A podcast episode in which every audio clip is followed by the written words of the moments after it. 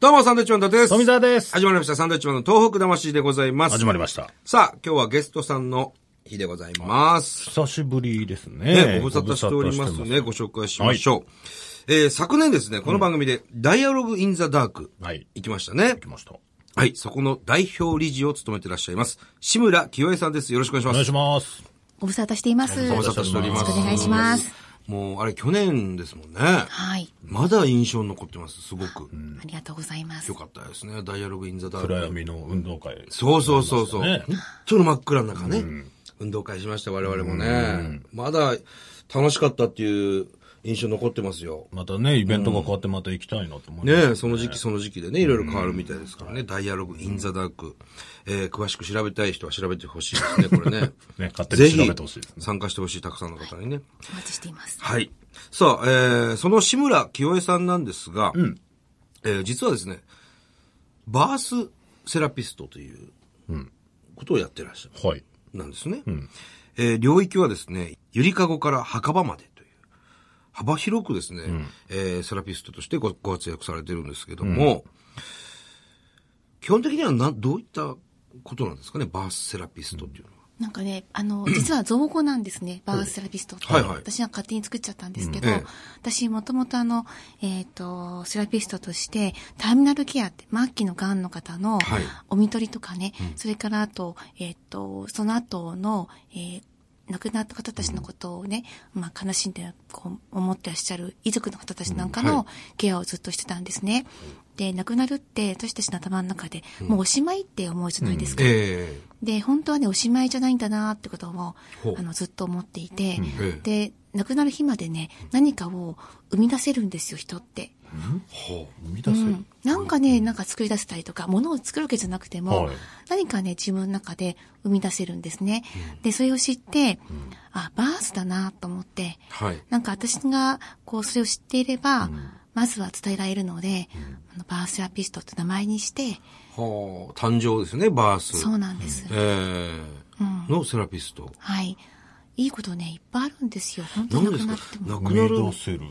直前まで生み生み出すっていうのはどういう、誰かの心の中にね、はい自分が大事にしていたことを伝えられたりとか、そうするとなんかね、こうね、後から芽吹いたりとかして、その伝わった気持ちとか、いろんな言葉が巡っていって、あの時のおばあちゃん、こういうこと言ったかったんだなとか、ーんおじいちゃん、こういうことを大事にしたんだって言っはて、いあ、じゃあ次自分が大事にしようって思うと、それが繋がっていくんですよね。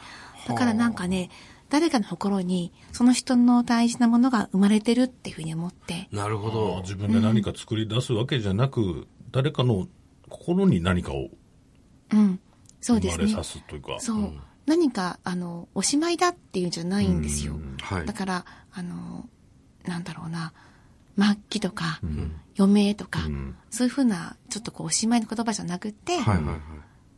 次あるよって、まだあるよってう、ーん死ぬ日までなんかあるよってことを大事にしたかったんです。終わりじゃないんだよっていうことですね。はい。うーんもう4万人以上の方はい。のお話をこう聞いてうん。きてるわけですよね、これまでも。すごいいろんなお話あったと思いますけれども。うん大変だったこともあるんじゃないですか大変だったこともね、いっぱいあるっていうか、毎回大変なんですよね。はいはい大変って自分の中に起きる気持ちの、なんだろうな、整理っていうのかな。あの、元気になる方たちはね、あのカウンセリングっぽいことをして、で、元気になればいいじゃないですか。はい。で、あの、よかったなと思って、あの、お見送りできるんだけど、亡くなる人だと、当然ね、お友達になるんですね。ほう私、その方とええ一緒にね、あの、旅行に行ったりとか、はいお風呂に一緒に入って背中流したりとか、一緒に泊まったりとかね、えそうすると、大好きになっちゃうんですよ。その人のことが。ほおー互いもうね、あの、恋しくなっちゃうぐらいな状態でへー、離れたくなくなっちゃうんですよね。はい。で亡くなると、もう本当喪失な気持ち、んあのなんだろう生まれるとは言っていながらも、やっぱりすごく寂しくて、あの辛いんですね、うんそれが一番毎回大変かなは毎回そんな状態になってたら辛くないですか、それは。辛いんですけど、うん毎回そうなんなくなったらこれはやめようと思ってるんですあ。なるほどね。うん、なんか人の命に対して、感じなくなる自分がいることは、あんまりこうしたくなくて、あんまりっていうかしたくなくて、だから、あの、その時はもう引退しようじゃないやめようみたいな。何か自分が間違ったところにいるんだと思って。志村さんの声、いいですね。ありがとうございます。すごくあの、こ支えてう、くれる癒されるっていうか、ささやくようなね、うん。トーンがね、すごく、いいですよ。そうですか。はい怒りが収まってくる感じのね、怒り、な怒ってたの聞いなんてるだけでか。なんか怒ってたのちょっと、あの、この前の収録のことでちょ っと、 すいません。なんで怒ってんのそれで、お前。僕はちょっとある、リスナーさんの相談に乗ったんですけど、それをあちょっと、あの、否定先週、先週のやつですか否定されたんですよ。はいはいはいダはい。ッツさんに否定されたあのー好きな人に告白して、振られちゃっショたックをと受。けてるそのショックをどう乗り越えますかというやつ。そのショックを僕今引きずってたんですで、よあなたはどういうふうにアドバイスしたんでしたっけもうそいつを恨めと。世の中を、不幸になれ。世の中を憎めと。そういうご相談、 志村さんに来ますその、好きな人にね、告白して振られたんだけども、そのショックどうやって乗り越えたらいいかな、みたいあのね、そういうことではあんまりないんだけ ど、でもね、やっぱりそれは、絶対ありますよね。ありますよねそういう経験っそてれ生きてねるよねうん私もいっぱいあるし、私、死別も離別もしてるし、あの、夫とかとねあそう。だですか、そうですからなんかあの、失恋とかって、今から考えてみればなんだけど、一番辛いじゃないですか。んなんか、もう、いなくなっちゃう。大事な人がね。な。はい。それ何かこう、すごい大事な経験してるんだろうなと思うんだけど、その時に、さっきのアドバイスを聞いてて、はいそういう言い方もありかと思う。ありじゃないでしそょ。れありじゃない。ありじゃないでしょ、志村さん。いや、直志村さん接的に相手をね、何かするわけじゃないですから、自分の心の中で整理をつけるためいや、に、怖いわ、逆に。嫌いになっちゃう。ゃえばいいじゃんって。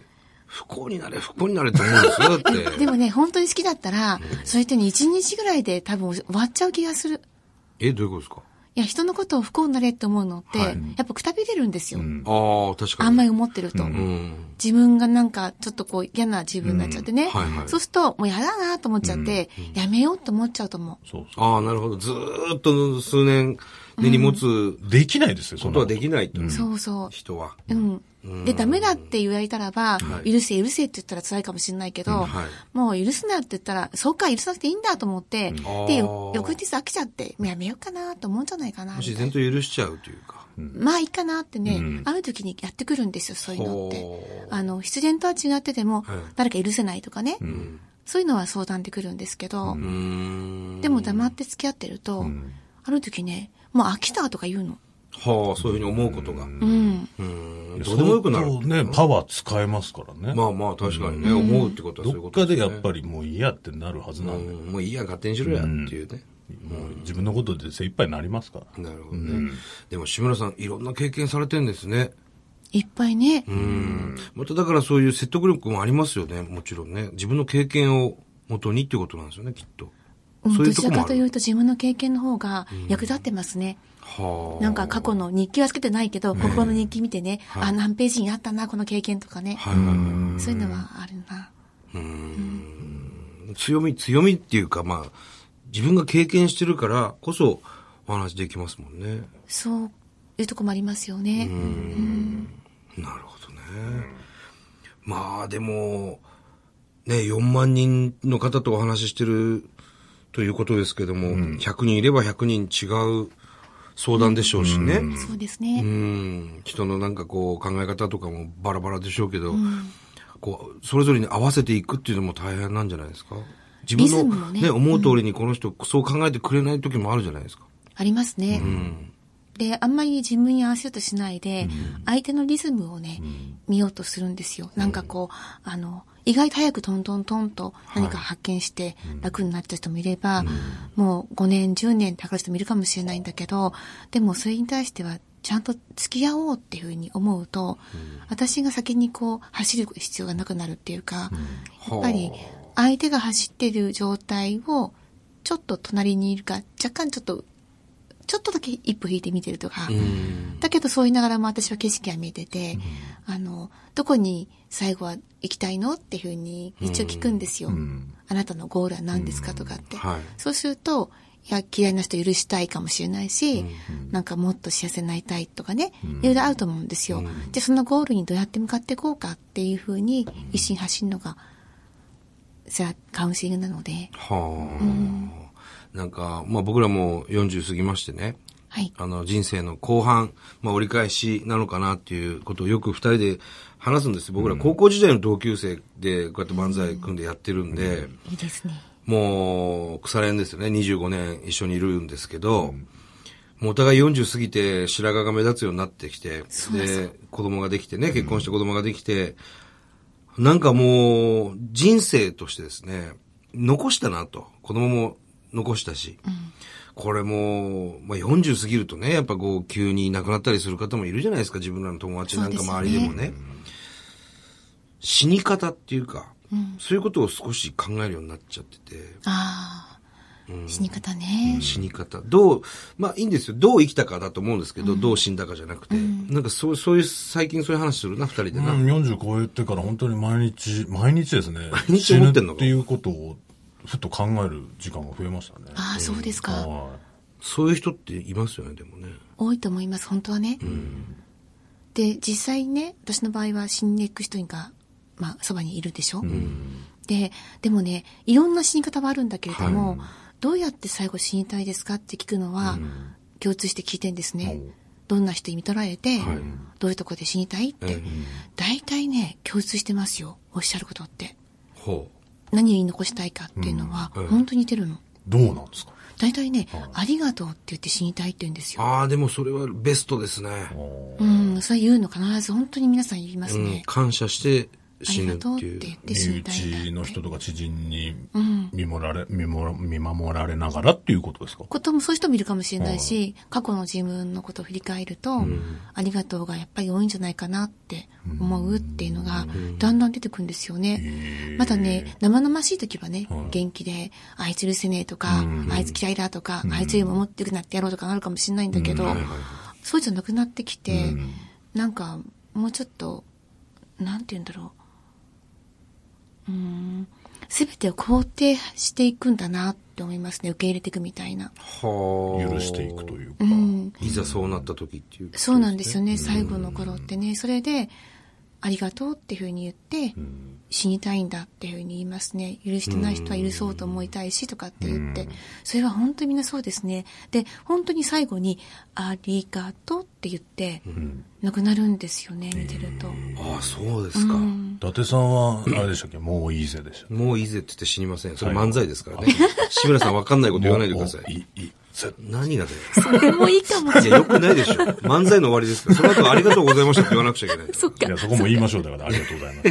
なので、要するにありがとうってことで、えいや、あの、東日本大震災があったわけですけれども、はいたくさんの方が、あの、要するにありがとうって言えずに、突然ね、亡くなっていくわけですよ。亡くなっていったわけですね。そうですねで僕らはそれを目の当たりにしていて、やっぱりこう人生何が起きるかわからないんだなと。もう常にこう毎日を、えー一生懸命生きて、悔いのない毎日を送ってれば、その、突然何かが起こっても、誰もいないですよ。周りに誰もいないかもしれないですけど、なんとなくこう、ありがとうっていう気め気持ちで死ねるのかなとかも思うようになってきたんですね。わかります、それ。うん私ね、自分の前の夫がね、はい。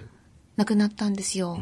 突然海の事故で。海の事故で。うん。本当に突然死んでしまったので、はいありがとうも、あの、ごめんねも、何も言えなかったんですよね。あの、恨みもつらみも言ってないしね。あったんですいね。や ないないないんだけど。一応ね。で、言えなくって、やっぱり言えないっていうのは、あのー悲しいことだなと思うんですけど、でもね、考えてみれば、意外と私たちその時の夫婦の関係では、はいありがとうって言ってたから、多分そう思ったんだろうなと思うんですよね。なるほど。言葉にしなくてもね、い聞けなくてもね。うんだから、あの、実際病院とかで、お家で見とられるときに言える人も幸せかもしれないけど、でも、あの、震災でもそうかもしれないけど、きっとね、言ってたと思うんですよね。うーん多分きっと。そうですね。そういうふうに思えるっていうのがすごく大きいですよね。きっとあの人は言っただろうなと。あの、突然、突然亡くなったけども、ありがとうって最後言って亡くなったんだろうなっていう、こう思えるのがすごく大事なような気がするな、でもそうやって、その大事な人が急にいなくなってしまった時って、どうこう整理つけていくものなんですか私はね、もうね、整理はつけれないと自分で思って、ああの、ひたすらもう、あの、一回落ち込もうと思いましたね。うんもうずっと泣いてればいいやって、ずっと落ち込んでと思って。はい。で、やがてはね、うんそう言いながらも、あの、浮き上がってくる時ってあるじゃないですか。それを自分でも知ってるわけだから、それまではとことんそれに付き合おうと思った。そう冷静ですよね。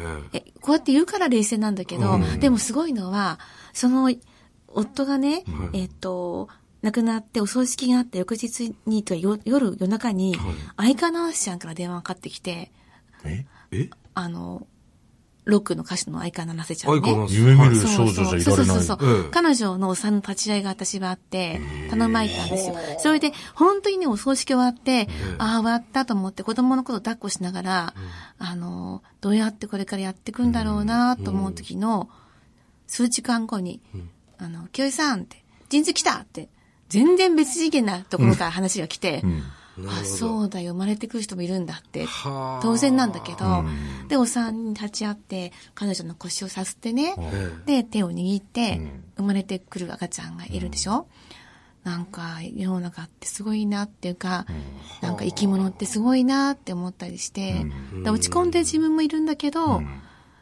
周りの景色は変わっていってるんだよね。えなるほど。それ自分はその景色に乗れないんだけど、うん時々そういう風なものが入ってくるみたいな、そうするとなんか、あの、すべてが止まっちゃったんじゃないんだなって。うーん私は止まってるんだけど、世の中全てが止まってるわけじゃないんだなと思って、そういうことが知れるのは幸せなことでした。確かにね、すごく大きなきっかけですね、それ。うん相川奈瀬さんは、えー、その時旦那さんが亡くなってるっていうことはご存知なかったんですね、もちろんね。いや、知ってると思い知っます。てたんですすか 知ってたんですか、うん。で、お葬式やってるっていうのも知ってて。うん、知ってると思 う。それ一瞬、うわ、空気読まないわ、とか思わないでしょ いや、思わなかったな。もうそれは、普通電話できないですよね。でも、なんかどっかそういう彼女なりのは配慮というか。ああ、そうなのかな。清江さんに対しなての。かもしれないですけど。うん、あの、伝えてはなかったんだけどね。あ、そうですあか。の本人には直接うんあは。ーだなけるど、ほど漏れ聞いてたんじゃないかなとは思ううの。んだけど、それも、あの、配慮っていうのかな。うん、いい意味でのうん、本当に配慮だったと思う。うんこっちにおいで、みたいうな。んああ、なるほど、なるほど。うんうんで、そのね、生まれてくるときに、手を、彼女の手を握ってると、あの、お産ってすごい力がいるでしょ、ええ私の手を握り続けるんだけど、もうね、生まれてくるときの力って、あれはすごいですよね。こうほ、私の手がね、骨折するぐらいの力で握るぐらいに握ってくれるんだけど、それ痛いということじゃなくてね、ええ痛いのは、あ、こうやって力を尽くして生まれてくるんだよな、命はって思った時に、泣けてきちゃってう。、うん。すごいなーって、そうやって巻いてきたんだよなって、その亡くなった旦那さんもね。で、帰っていったんだなーって思ったら、生きるのってのはすごいもんだって、なんか思っちゃって、ううんん。だから彼女に感謝してます。なるほどね。もうなんかだから、生まれてきて誕生したことでもう、あの、その価値はあるんですよね。うん生まれてきただけで人っていうのは。そう思います。周りはもうみんな喜んで、生まれたっつって、そう。もうそれだけで十分価値はあるって言いますよね。そうなんですよそ。れが本当全てなんだっていうう。ん本当そう思います。もう赤ちゃんね、生まれるの見るたびにそう思う。うーんもうそこにおぎゃーっと生まれて、いることだけでもすごいって思うものね。奇跡ですもんね、出産。本当子そう供思がう。できるっていうのはね。